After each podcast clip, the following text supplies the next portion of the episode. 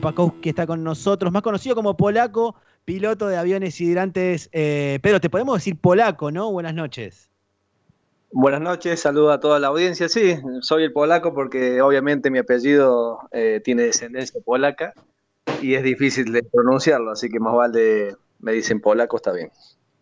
De, Pedro, la República de, Córdoba, me parece, ¿no? También, sí, sí, sí, sí. Yo nací acá en La Falda, en Punilla, y bueno, ahora vivo también acá en Huerta Grande, está pegado, acá en la Sierra de Córdoba, y bueno, trabajo en la Dirección de Aeronáutica de Córdoba como piloto de combate contra incendios acá en, la zona. Y antes de, antes de meternos de lleno en, eso, en lo que es tu trabajo puntual, que nos llena de preguntas y consultas y dudas, pues no es algo común, eh, ¿cómo está el tema de los incendios allá en Córdoba? Había leído que estaban controlados, pero todavía que había puntos calientes. Exactamente, sí. Eh, entras la sierra, en la zona de, La Paz, ahí hubo un, foco importante ayer. Ya, ya está controlado. Después en los grandes incendios que tuvimos en el sur, en Achiras y en, en Elena, Alpacorral, dentro de la forestación, bueno, ahí hay varios puntos calientes, reinicios, igual que en Cruz de Caña. Así que nada, estamos para, hay mucha gente en el perímetro, muchos brigadistas y bomberos, entonces lo que estamos tratando de hacer es que apenas haya una columna de humo, tratar de eh, ayudarlos a los brigadistas a sofocar lo más rápido posible. Lo que pasa es que el perímetro de los incendios es muy grande, de tener el de Cruz de Caña debe ser unos 25 kilómetros de perímetro. Entonces, bueno, distribuir la gente y llevarlas al lugar, bueno, con el avión es un poco más rápido, entonces tratamos de sofocarlo lo más rápido posible para que no se inicie otro incendio y bueno, se descontrole, digo. Así que medianamente... Esto es de todos los años igual, ¿no? O sea, los años pasa. Vos ya sabés que en agosto es una época en la que vas a tener que trabajar para, para justamente ser este apoyo de los bomberos que están apagando los incendios. Exactamente. Acá en la zona centro, digamos, y norte, cuando ya arranca agosto, nosotros nos convocan en, julio, eh, pues puede haber algunos incendios, es más, este año hubo, eh, en mayo hubo varios, varios incendios. Eh, ¿Por qué pasó? Porque el agua se cortó en marzo y dejó de llover en marzo, desde marzo que no llueve acá. Entonces la sequía es muy importante, justamente en esta época que estamos viviendo y bueno, no, y no ha llovido todavía. Acá se aplaca un poco cuando empieza a llover en septiembre, en agosto puede pegar un chaparrón. Entonces eh, las condiciones de, extremo se van a, normal, digamos, entonces bueno, podemos eh, quedarnos tranquilos una, un par de semanas, pero esto no, no, no, no ha parado, digamos. Entonces mm. estamos en alerta extrema todos los días. Hola Polaco, te saluda Emiliano. Yo le quería preguntar si los aviones se los da la municipalidad, son de, ustedes, eh, propios, se los da el gobierno, ¿cómo, es? Bueno, estos aviones eh, son de fabricación estadounidense, son, eh, es el monomotor más grande del mundo, así como lo ven, y el más pesado. tiene una carga, un peso total de despegue de 16.000 libras, son 7.500 kilos aproximadamente. Es como un avión de, que lleva 30 pasajeros, para que más o menos, o 20 pasajeros, para que más o menos calculen el porte que tiene la, esta aeronave. Eh, la provincia de eh, Córdoba tiene cuatro aviones eh, hidrantes, que es la única provincia que tiene aviones, ni el Estado Nacional tiene aviones. El Estado Nacional lo que hace contrata aeronaves a, a privados y la distribuye a las distintas provincias. El Estado Nacional nos envió eh, a nosotros unas siete aeronaves para combatir incendios, que son de las mismas características que tenemos. Lo que pasa es que nosotros tenemos también un anfibio que se carga, que es con las mismas dimensiones, pero carga en los lagos. Y tenemos dos helicópteros también que lo usamos para trasladar bomberos y hacer Bambi Bucket para, el combate contra incendios. Pedro Pakowski, eh, piloto de combate contra incendios en dirección de Aeronáutica de Córdoba, nos está contando esto. Polaco, yo veía los videos, las imágenes, eh, y cuando ustedes tiran el agua, la bomba de agua que arrojan, es muy cerca de. No es que lo tiran desde lejos. Porque yo me imagino, me dicen, che, anda a apagar ese incendio y te lo tiro lo más lejos posible. Pero veo que, lo hacen a una altura que no es tan elevada. Eh, es así, es realmente peligroso. Yo lo veo peligroso. Yo veo la imagen y digo, a mí me daría un cagazo tremendo. Sí, es peligroso porque imagínate que vos estás llegando a una carga de 3.200 litros de agua. Eh, si tenés que tirar toda la carga, toda de, tirar los 3.200 litros en un... Pues, vos tenés una, una compuerta hidráulica que es la que vos eh, manejas de cuántos litros querés tirar en, en, el incendio. Cuando tenés que tirarla todo, tira los 3.200 litros de agua en 3 segundos y medio, a una velocidad de 220 mm. kilómetros por hora. Eso es un bombazo que, bueno, justamente cuando nosotros vamos a hacer las descargas, avisamos a la gente que está abajo en tierra para que se corra, digamos, el lugar, porque eso golpea fuerte y puede golpear a alguien. Y aparte lo hacemos a veces a 10 metros, 15 metros, a veces a 3 metros de altura, depende la forestación, los obstáculos, eh, la altura es más o menos esa, o sea, lo óptimo son 10 a 15 metros. Pero a veces cuando hay mucho viento, cuando está más complicado hay que volar más bajo para que la deriva, digamos, cuando son pastizales, ¿no es cierto? Eh, la deriva, digamos, tire, digamos, el agua en el sector donde nosotros queremos. Sí, y cómo, por ejemplo, ¿cómo hacen para practicar eh, siendo tan poquitos aviones? Si tienen cuatro nada más, ¿cómo hacen para, practicar maniobras o se ensayan? Eh, no sé cómo, cómo es el entrenamiento, si tienen que tener algún entrenamiento especial. Sí, nosotros, eh, la mayoría de los pilotos de combate contra incendio viene de la, de la aeroaplicación en los campos. Entonces eh, son más o menos los mismos tipos de aeronaves, de la misma fábrica, o muy parecidos, y eh, son más chicos, obviamente, los aeroplicadores, pero ya estamos acostumbrados a volar bajo, volamos siempre cargado con el avión a dos, a dos metros, a tres metros del piso, entonces ya eh, algunas maniobras ya las conocemos, es más fácil venir de, la, de, un aeroplicador a subirte a, uno de estos aviones que venir, por ejemplo, un piloto que está más dedicado al área comercial, un piloto militar que, quiera volar estos aviones le va a costar más.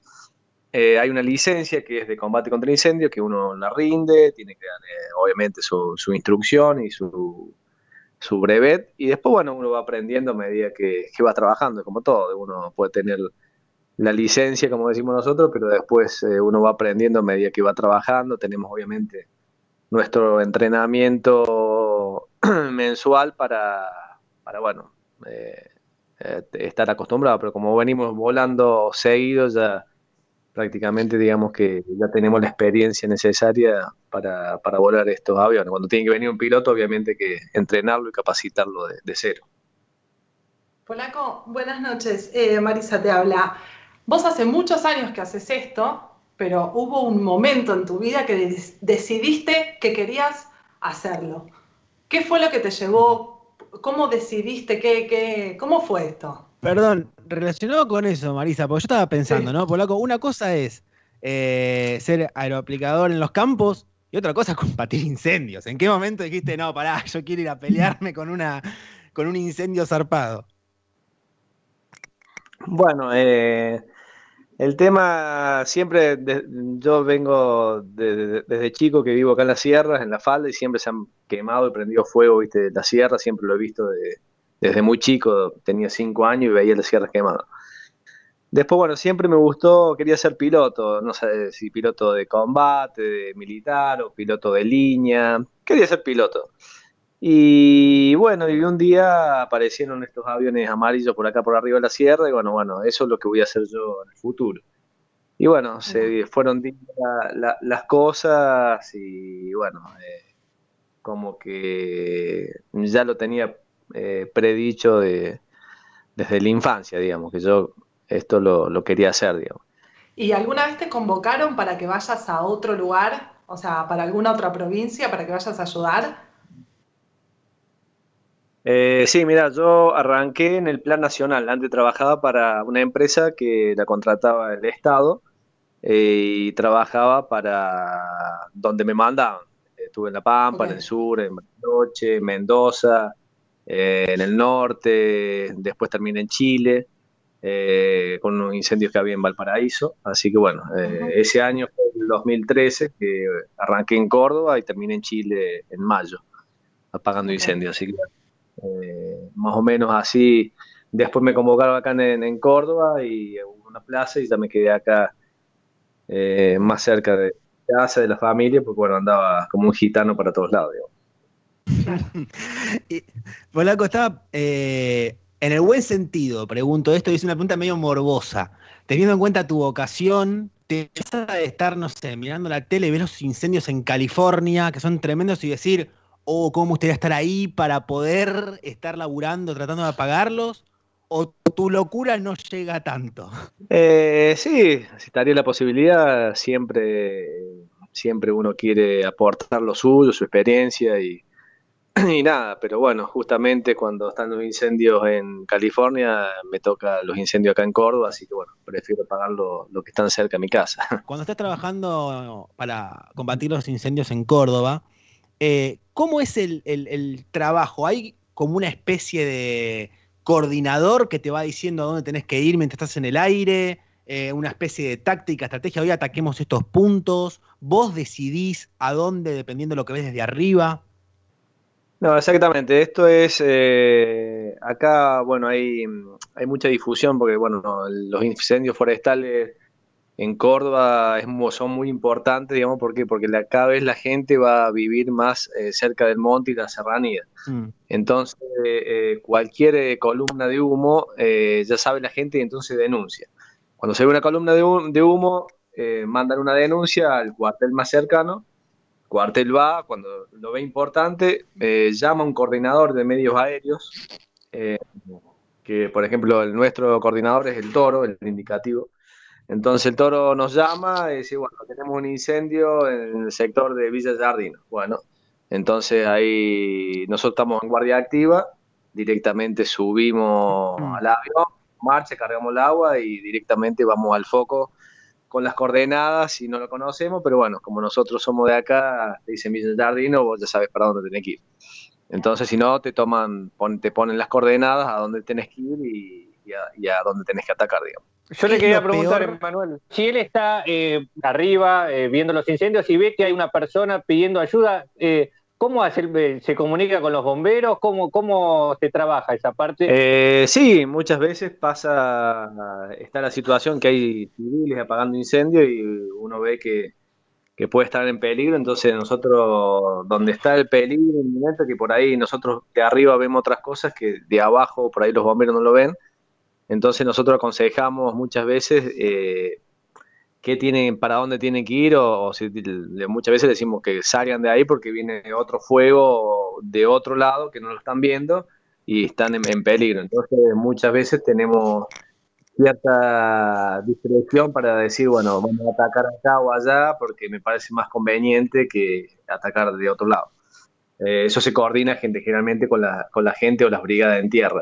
¿Qué es lo peor que, que podés ver desde arriba, Polaco, cuando estás trabajando. Me refiero a ni hablar si ves a, bomberos atrapados o que está peligrando su vida, pero me refiero quizás sensaciones de impotencia cuando decís, yo le puedo tirar lo que sea, pero el fuego va a seguir, o qué es lo peor que, puede pasar.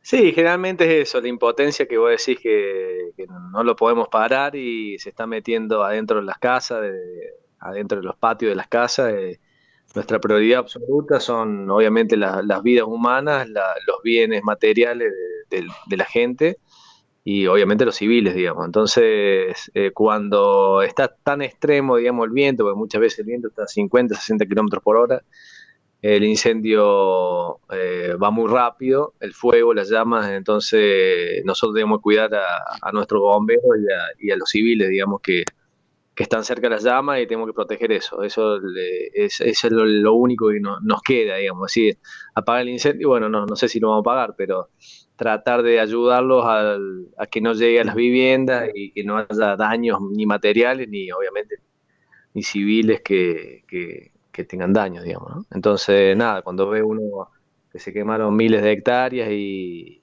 y bueno, ve todo negro, bueno, eso da mucha impotencia porque no, no lo podemos remediar ahora hasta que no ¿Y dónde, dónde cargas agua?